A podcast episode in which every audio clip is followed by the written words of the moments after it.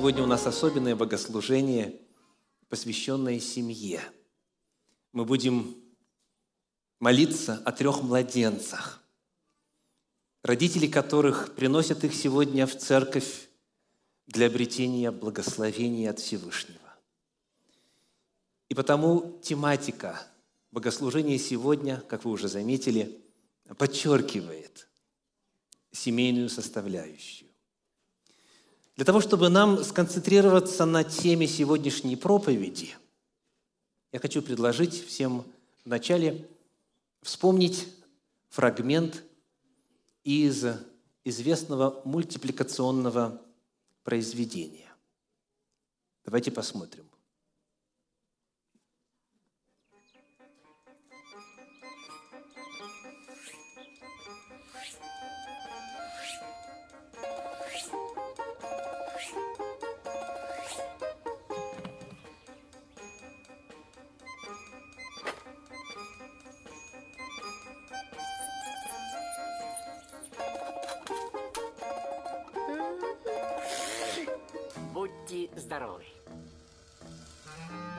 Спасибо.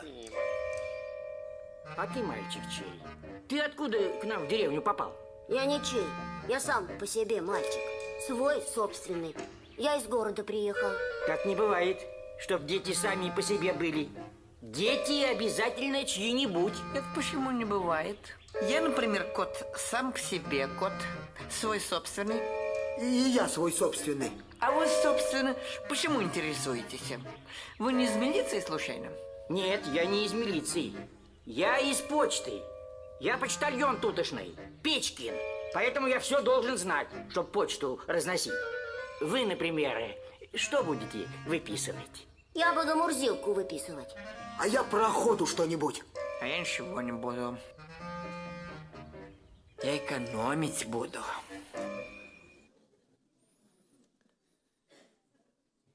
Так проповедь сегодня называется «Чей это ребенок?» Чей это ребенок? И когда мы задаем этот вопрос, чей этот ребенок, мы сразу же с легкостью обнаружим, что в зависимости от контекста, в котором находится вопрошающий, можно услышать разные ответы. Приглашаю вас посмотреть на книгу «Бытие», 31 главу, 43 стих. Бытие, 31 глава, 43 стих говорит. «И отвечал Лаван и сказал Иакову, «Дочери мои, дочери, дети, то бишь дети его дочерей, мои дети, скот – мой скот, и все, что ты видишь, это мое. Могу ли я что сделать теперь с дочерями моими и с детьми их, которые рождены ими? Итак, каков первый распространенный ответ на вопрос, чьи дети? Кому принадлежат дети? Чьей собственностью дети являются? Мои, говорит. Говорит родитель, говорит бабушка и дедушка. Мои дочери, мои внуки мои, они мне принадлежат. Это очень распространенное представление по этому вопросу. Родители считают своих детей зачастую своей собственностью и пытаются смоделировать детей так, как им, родителям, кажется правильным. Часто бывает так, что все неисполнившиеся мечты в детстве родителя – навязываются для исполнения в жизни и в детстве ребенка. Я хочу, чтобы он был агрономом, я хочу, чтобы он был инженером, я хочу, чтобы она стала врачом, я хочу, чтобы она стала психологом и так далее. Я хочу, моя воля, мое дитя, я его родила, мы его на свет произвели, мы определяем, что и как в его жизни будет. Довольно распространенный ответ, правда? И довольно логичный. Вот из известного произведения классика Тарас Бульба, герой произведения Гоголя, говорит, «Я тебя породил, я тебя и убью, я тебе дал жизнь, я твою жизнь не даде, я тебе жизнь и прекращу». раз ты играешь с предательством интересов отчизны и так далее. Я тебя породил, я тебя и убью. Это распространенная точка зрения. Дети мои, внуки мои, что хочу, то и буду делать. Вас это не касается, никого это не должно касаться. Я их произвел. Ответ на вопрос, чей это ребенок, очень часто звучит так. Это мой ребенок. Дети принадлежат родителям. Дети – это собственность родителей. Однако, если вы зададите вопрос в другом месте, в другом контексте, вы получите другие ответы. Итак, первый ответ, это я помогаю тем, кто Sermon Point заполняет, первый ответ – дети принадлежат родителям. Второй ответ, второй ответ. Когда я готовился к этой проповеди, мне стало любопытно, что думает об этом государство.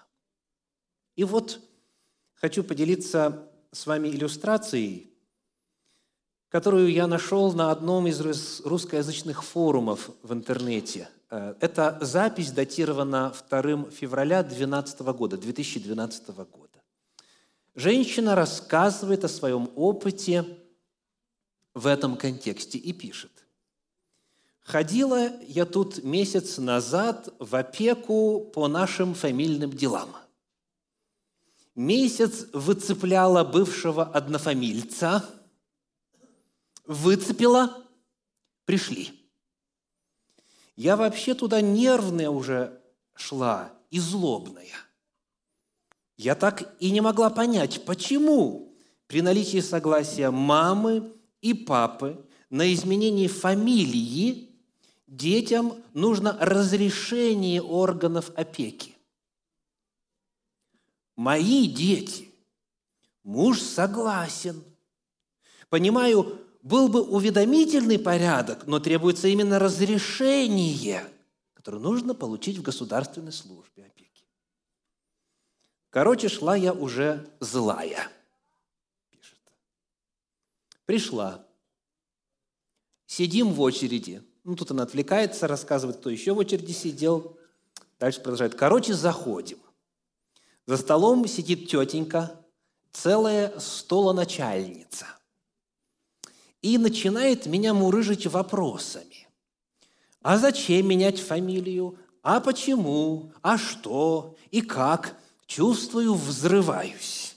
Смотрю на тетеньку и в попытках удержать рвущийся из меня вулкан задаю назревший вопрос. О какой опеке дело если семья, пусть и бывшая, муж и жена решили детям, которым и трех лет нет, фамилии поменять, лучше бы не спрашивала. Понеслось. Неизвестно, зачем вам это надо. Государство ответственно за ваших детей. Так как, и вот ключевой момент, так как ваши дети принадлежат государству. И только государство знает, что им хорошо, что плохо и как им лучше. Разрешение нам сегодня дали.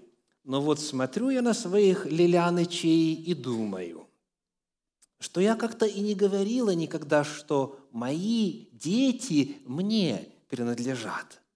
А вот оказывается почему потому что они в собственности у государства, которое мне на двоих 50 рублей выплачивает ежемесячно, и при этом разрешает или не разрешает мне что-то делать.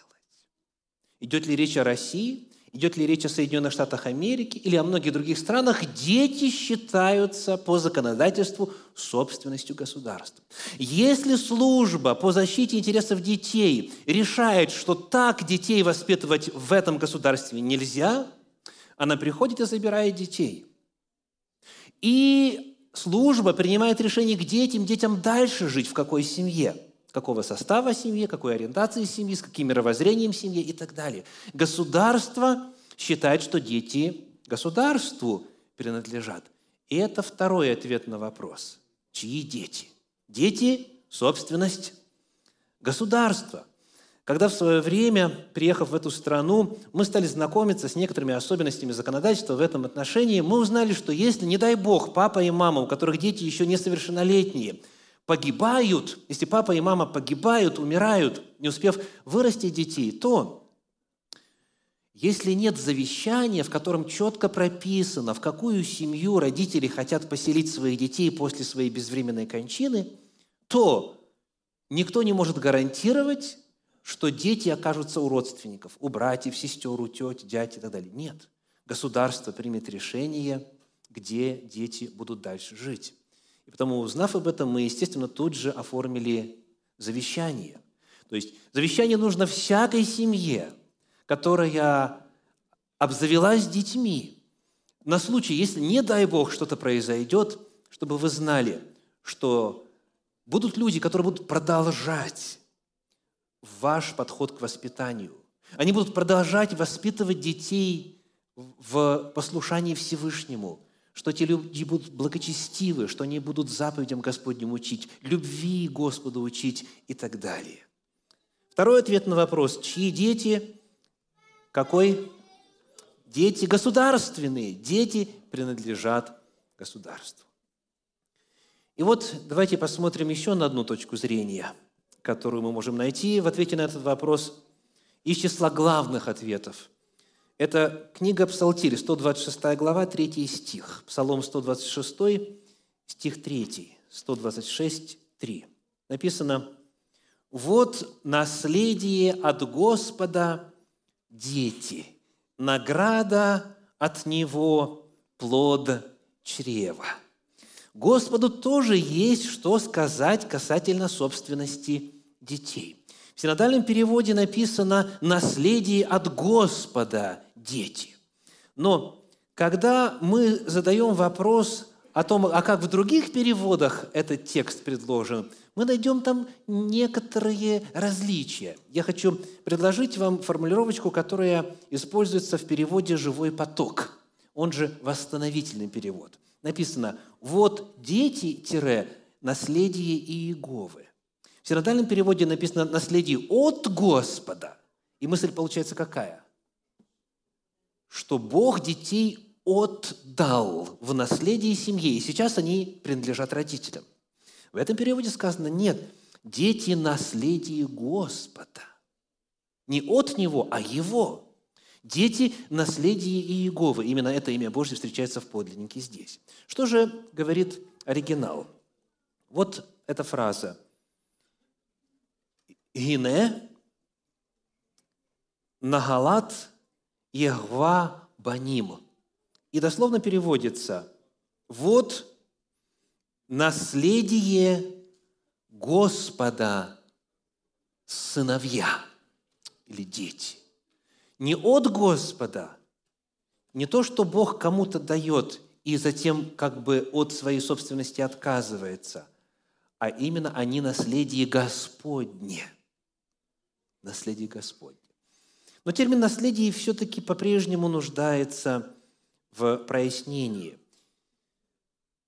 Вот этот вот термин «нагала» переводится в Священном Писании так. Давайте посмотрим хотя бы три примера. Книга «Исход», 15 глава, 17 стих – это первое место. Книга «Исход», 15 глава, 17 стих. Исход 15, 17. «Введи его и насади его на горе достояния Твоего, на месте, которое Ты садил жилищем себе, Господи, во святилище, которое создали руки Твои, Владыка». И так как вот это слово, которое в 126-м псалме переводится термином «наследие», как оно здесь переведено? М? Достояние. Достояние. То есть Достояние – это то, что принадлежит. Дети принадлежат Господу. Еще один перевод. Числа, книга числа, 16 глава, 14 стих. Числа, 16 глава, стих 14. Написано. «Привел ли ты нас в землю, где течет молоко и мед, и дал ли нам во владение поля и виноградники?» Как здесь Нагала переведено? Как владение. Владение. Нагала переводится как владение, то, что принадлежит. И последний, третий пример, 26 глава книги «Числа», стих 54, числа 26 глава, стих 54, говорит, «Кто многочисленнее, тем дай удел более, а кто малочисленнее, тем дай удел менее. Каждому должно дать удел соразмерно с числом вошедших в исчисление». Здесь какое слово? Удел. То есть речь идет о земельных наделах. И если ты получил его, он за твоим родом остается навеки. Нельзя передвигать межу, говорит Священное Писание. То есть вот эти три слова. Во-первых, у нас есть достояние, во-вторых, владение, в-третьих, удел. Вот что значит нагала. Итак, возвращаемся. Вот достояние, вот удел, вот владение – вот, иными словами, собственность Бога, Господа, дети. Господь заявляет право собственности на детей. Не от Господа нам, а у нас Его дети. Дети – это Божья собственность, говорит Священное Писание. Как вы думаете, есть ли какие-то у Бога причины делать такие заявления? Чего, как говорится, вдруг наших детей он считает своими, да? Можно вопрос задать. Есть ли у него причины? Какие? Давайте два отрывочка быстренько прочитаем. Книга Иова, 10 глава, стихи с 8 по 12. Иова, глава 8, стихи с вернее, 10 глава, Иова 10 глава, стихи с 8 по 12. Вот как Иов описывает Божью роль а, в своем собственном появлении на свет. Читаем. «Твои руки трудились надо мною и образовали всего меня кругом, и ты губишь меня. Вспомни, что ты как глину обделал меня и в прах обращаешь меня». Не ты ли вылил меня, как молоко, и как творог сгустил меня? Кожей и плотью одел меня, костями и жилами скрепил меня, жизнь и милость даровал мне, и попечение Твое хранило дух мой». Так Иов считал, что он лично, собственноручно создан Богом. Не твоя ли рука меня созидала? Я твое творение, говорил Иов. В 138-м псалме, более известном на эту тему, стихи с 13 по 16 говорят. Книга Псалтирь, 138 глава, стихи с 13 по 16. «Ибо Ты устроил внутренности мои и соткал меня в чреве матери моей. Славлю Тебя, потому что я дивно устроен, дивны дела Твои, и душа моя вполне сознает это. Не сокрыты были от Тебя кости мои, когда я созидаем был в тайне, образуем был во глубине утробы. Зародыш мой видели очи Твои. В книге в Твоей книге записаны все дни для меня назначенные, когда ни одного из них еще не было. Совершенно определенно Бог заявляет о праве собственности на наших детей в силу того очевидного факта, что Он детей создает, Он их созидает. Он не просто однажды создал Адама и Еву и, как говорится, наделив их способностью к деторождению, отпустил процесс на самотек. Нет – Хотя верно, что вошел грех, и многое сейчас уже не соответствует воле Божьей, но Священное Писание раз за разом утверждает, что в процессе появления на свет детей принимает участие Господь. Повторю, не все происходит по Божьей воле, потому что есть воля дьявольская, есть воля человеческая. И воля Божья – это только одна из трех действующих сил, что касается принятия решений на земле. Но в Священном Писании неоднократно говорится, если бы Бог – отнял дыхание, которое Он дает земле и вселенной, помните, что бы произошло? На этой неделе мы читали у Иова. В миг, в миг, тут же все исчезло бы. То есть Бог продолжает созидать все на земле. Бог говорит, дети, которые родились у вас, мои, потому что я в утробе матери их создал. Я их сотворил. Я личное участие принимал в появлении на свет детей. Итак, как мы отвечаем во свете Слова Божия на простой вопрос, который заявлен в названии сегодняшней проповеди? Чей это ребенок? Ответ – Божий. Дорогие Павел и Лидия,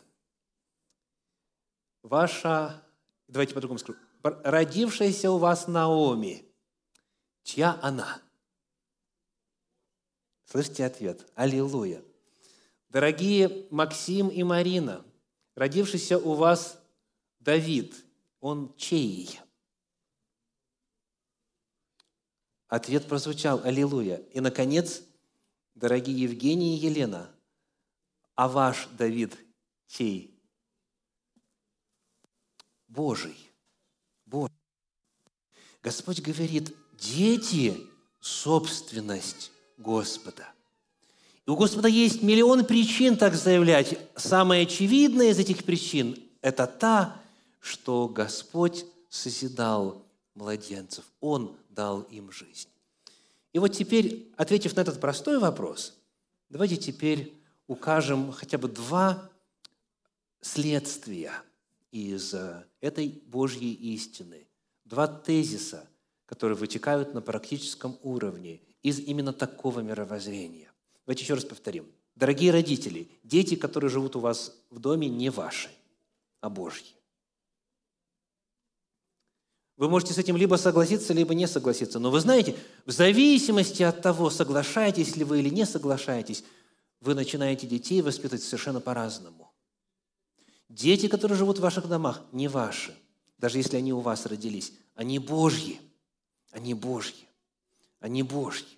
Это важно всегда помнить. Это вот, а, как говорят в Соединенных Штатах Америки, this is an overarching theme.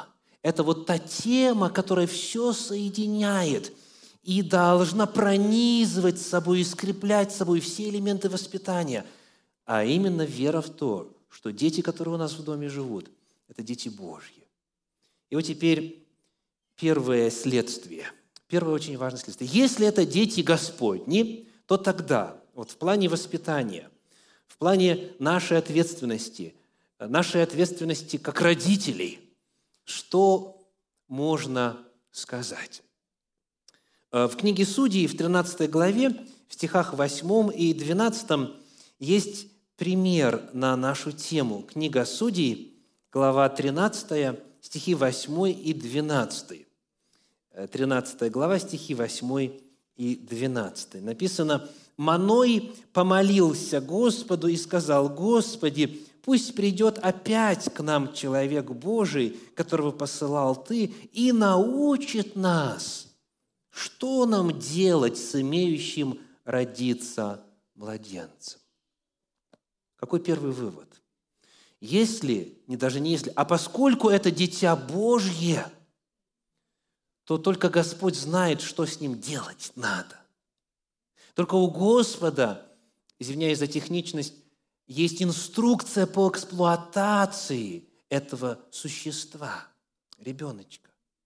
Пусть придет человек Божий и научит нас, что нам делать с имеющим родиться младенцем. Только Бог может научить, как воспитывать Божьих детей. Поэтому в практическом отношении, дорогие, Практическое следствие принятия истины о том, что дети – это дети Божьи, заключается в следующем. Наши цели воспитания или цели воспитания, которые родители детей ставят перед собой, должны воплощать Божьи цели.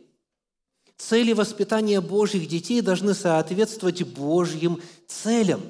На эту тему в первой книге Царств, здесь неподалеку, в 10, вернее, в первой главе, первая книга Царств, первая глава, стихи 20 прочитаем. И с 26 по 28. Первое царство, 1 глава, 20 стих. Через несколько времени зачала Анна и родила сына, и дала ему имя Самуил, ибо, говорила она, от Господа я и спросила его. И дальше с 26 по 28. И сказала, «О, господин мой, да живет душа твоя, господин мой, я та самая женщина, которая здесь при тебе стояла и молилась Господу. О сем дитяти молилась я, и исполнил мне Господь прошение мое, чего я просила у Него, и я отдаю его Господу. На все дни жизни его служить Господу и поклонилась там Господу. Вот идеал. Вот образец. Всякий родитель, который верит в то, что Бог ему дал дитя, он должен выполнить работу, которую Бог ему поручил над этим ребенком. С какой целью? чтобы сказать, Боже, вот, дитя, которое Ты дал мне, я Тебе возвращаю на все дни служения. То есть вот это дитя, пусть оно служит Тебе во все дни Твои, потому что это Твое дитя. Соответственно, цели воспитания Божьих детей должны быть синхронизированы с Божьей волей. Из апостольских посланий быстренько прочитаем один стих, это послание в Ефес – 6 глава, стих 4, Ефесянам 6, 4, сказано, «И вы, отцы, не раздражаете детей ваших, но воспитывайте их в учении и наставлении Господнем». Дорогие родители, когда вот вам кажется, что вашему ребенку нужно э, привить вот такие и такие качества, когда вам э, кажется, что ему нужно дать вот такое и такое образование – что ребенок должен одеваться так-то и так-то, ходить в такие-то секции, такие-то кружки, заниматься вот тем, другим и так далее, и так далее. Можете ли вы в каждом случае быть в состоянии ответить, я так считаю, потому что Божья воля именно такова? Проверьте. Божья ли воля, чтобы ваши дети просматривали вот эти передачи? Или играли вот в эти игры, или поддерживали компанию с этими сверстниками. Божья ли воля, чтобы они вели себя вот так вот, одевались так-то и так далее, и так далее. Божья ли воля? То есть каждый момент жизни родителей с ребенком, он должен быть синхронизирован с волей Божьей. Это Божье дитя, это не мое дитя. И потому Божьи цели необходимо достигать воспитания этого ребенка. Постоянно себе задавать вопрос, соответствуют ли эти цели, которые я ставлю перед а, ребеночком, Божьим целям. Воспитывайте их, говорит а, Священное Писание, в учении и наставлении Господнем. Это первое следствие. Очень важный вопрос. Второй вопрос. Второе следствие, которое напрямую вытекает из тезиса о том, что дети, которые у нас растут, они Божьи. Давайте посмотрим на послание апостола Павла к Галатам, третью главу, первые два стиха.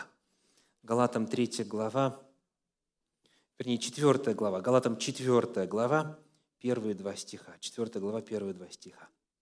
Написано, «Еще скажу, наследник, доколе в детстве, ничем не отличается от раба, хотя и господина всего. Он подчинен попечителям и домоправителям до срока отцом назначенного. Здесь целый ряд богословских важных истин открыто, но нам сегодня интересно вот это рассмотреть. До срока, до срока, третий раз повторяю – только лишь до срока дитя, какие два глагола здесь? Подчинено. Ну, один главный, да, глагол. Еще раз. Наследник, доколе в детстве, ничем не отличается от раба, он подчинен попечителям, вот это э, слово, домоправителям до срока. То есть Священное Писание учит нас здесь и в целом ряде других мест – что дети нам даны только лишь до срока. Они нам даны только лишь на короткое время. И мы в это время, имея их в подчинении, будучи их попечителями и домоправителями, мы за это время должны выполнить задачи, которые перед нами поставил Господь. Вот эти Божьи цели нужно успеть реализовать до срока, до срока. Но теперь вопрос, какой это срок – до какого возраста процесс воспитания нравственной, зрелой, самостоятельной личности, знающей Бога, любящей Бога, знающий заповеди Божьи, умеющий принимать правильные решения, до какого срока, согласно материалу, открытому в Священном Писании, этот процесс должен быть завершен. В разных культурах, как вы знаете, разные ответы. Да? В каких-то странах считается 18 лет совершеннолетия, в каких-то 16, в каких-то в 14 выдают паспорт, допустим, да? в каких-то 21, в каких-то 30 лет и так далее. Но в Священном Писании этот вопрос представлен довольно ясно. Есть возраст. Хочу, хочу цитировать для вас один абзац из комментария на вот этот стих Галатам 4.2, что дитя подчинено попечителям и домоправителям до срока, комментарий а, Уильяма Баркли, новозаветного богослова, который пишет, в иудейском мире в первую субботу после исполнения 12 лет отец брал сына с собой в синагогу, где его провозглашали сыном закона. Как это называется по-арамейски? Бар мицва. Бар мицва. Бар мицва некоторые говорят. Да? Сын заповеди, дословно. После этого отец произносил благословение – Благословен Ты, Господь, освободивший меня от ответственности за этого отрока. Мальчик же произносил молитву, в которой он говорил, цитата, «О Боже мой и Бог отцов моих, в этот торжественный священный день, которым отмечен мой переход от отрочества к юности и возмужанию, я смиренно поднимаю к Тебе глаза и заявляю искренне и чистосердечно, что отныне я буду соблюдать Твои заповеди, беру на себя и буду нести ответственность за мои действия по отношению к Тебе». И это была ясная и важная черта в жизни мальчика. Можно сказать, что почти в один день он становился мужчиной. Вот как в народе Божьем решался вопрос сроков. До 12 лет ребенок должен был наизусть знать Тору, наизусть знать все священные писания, так называемого Ветхого Завета, и к 12-летнему возрасту он после прохождения обряда Бармитсва становился лично ответственным за исполнение заповедей Божьих. Он теперь сам был ответственен перед Богом, что касается своих мыслей, слов и поступков. То есть 12-летний возраст был переходом от детства к зрелости. Вспоминается ли вам что-нибудь в этом контексте из священных писаний? Вот 12 лет мальчику, и кое-что с ним происходит важное – да, в жизни Спасителя нашего, в жизни Иисуса Христа тоже был этот рубеж. И э, эта история записана в Евангелии от Луки, где рассказывается, как он был представлен перед законоучителями, э, которые слушали его. Дальше он отвечал им, он спрашивал им их и так далее.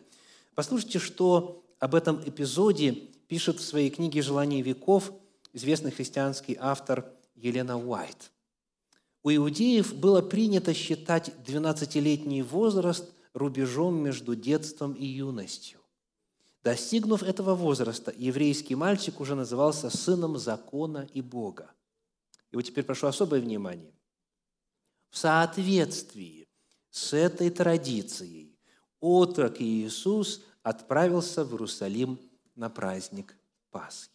То есть Спаситель наш он прошел бар -мицву. он стал сыном заповеди, он принял на себя личную ответственность и блестяще сдал этот экзамен. В Священном Писании неоднократно говорится, что наша цель христиан заключается в том, чтобы идти по стопам Иисуса Христа.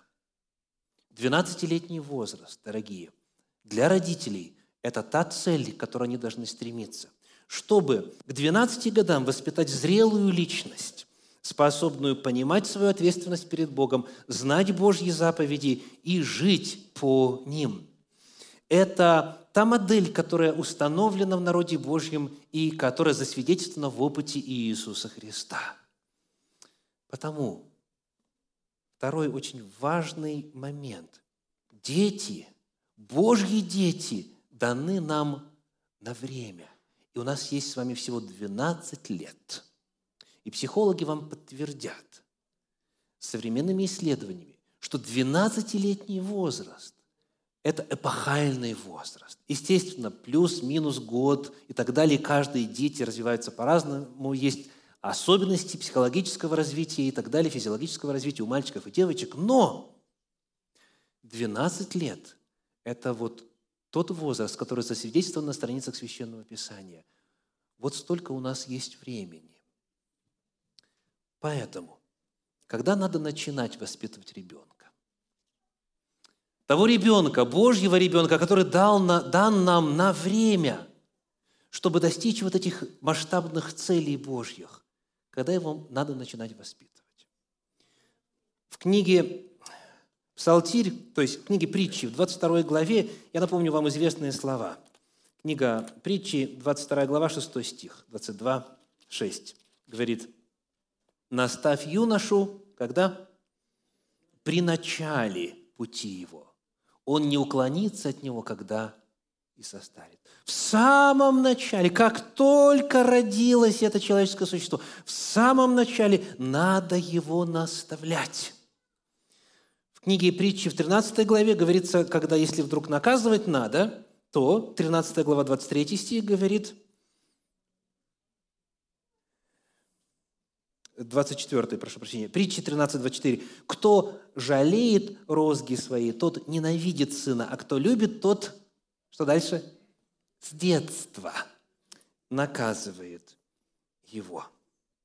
С детства наказывает то есть как только ребенок родился, уже, уже начался обратный отчет. Это время быстро пролетит. Эти дети Божьи у нас временно в доме живут. Не теряйте ни минуты, говорит Священное Писание. Сразу с самого начала, с начала пути наставляй. Не жди, что подрастет, сообразит, сам поймет и так далее. Нет, вкладывай, воспитывай с самого начала. Вот хочу вначале шуточную одну вам показать картиночку. Посмотрите, пожалуйста, на экран вот с точки зрения кошки слова подаются. Кошка вопрошает своих хозяев. Вы когда его уже отдадите? Моих котят так через полтора месяца всех раздали. А этот у нас уже четвертый месяц орет. Кошка понимает, что времени мало, что время быстро убегает – и она смотрит на своих полтора месяца и готова. А этот уже четыре месяца. Так? Когда же его отдадут? Шутка, естественно. А вот теперь давайте а, более серьезное нечто. Вот такую фразу я нашел. У вас есть целая жизнь, чтобы работать, а дети будут маленькими всего один раз. Всего один раз. Родители дорогие – с какого момента вы считаете, ребенок должен становиться на колени во время молитвы в церкви рядом с вами? С какого возраста? Вот слышу хорошо, когда колени уже сгибаются. Благословен Господь. С какого возраста? Некоторые родители почему-то, почему-то, вот они не задают вопрос. Я сейчас молюсь Богу, отец, мать. Ребенок в это время может кувыркаться, может с деревьев ветки срывать, может где-то чем-то заниматься, где ребенок, или даже или рядом тут, допустим, да, но он не делает то, что надо сейчас делать. А в каком возрасте он начнет делать? Или э, вот э, родитель встал, славит Господа, стоя, да, прославляет Его. С какого возраста ребенок будет рядышком стоять и славословить? С какого, с какого возраста? Понимаете, некоторые говорят, вот чуть-чуть пусть подрастет. Но иногда приходится, я бываю в разных общинах, в разных церквах, иногда приходится видеть детей, которым уже 8 лет, уже 10 лет, они так и продолжают сидеть. Когда родитель молится, на коленях ли, или стоит, или когда словословие происходит, Бога мы прославляем и так далее, он, ребенок, сидит и в 12 лет, потом в 14, потом в 16, а потом его уже нету в церкви. Его потом уже нету. Дорогие мои, Помните, что вам совсем немножечко времени дано, дорогие родители, дорогие воспитатели. Это Божье дитя у вас на несколько а, быстрых лет, молниеносных лет, и все, и все.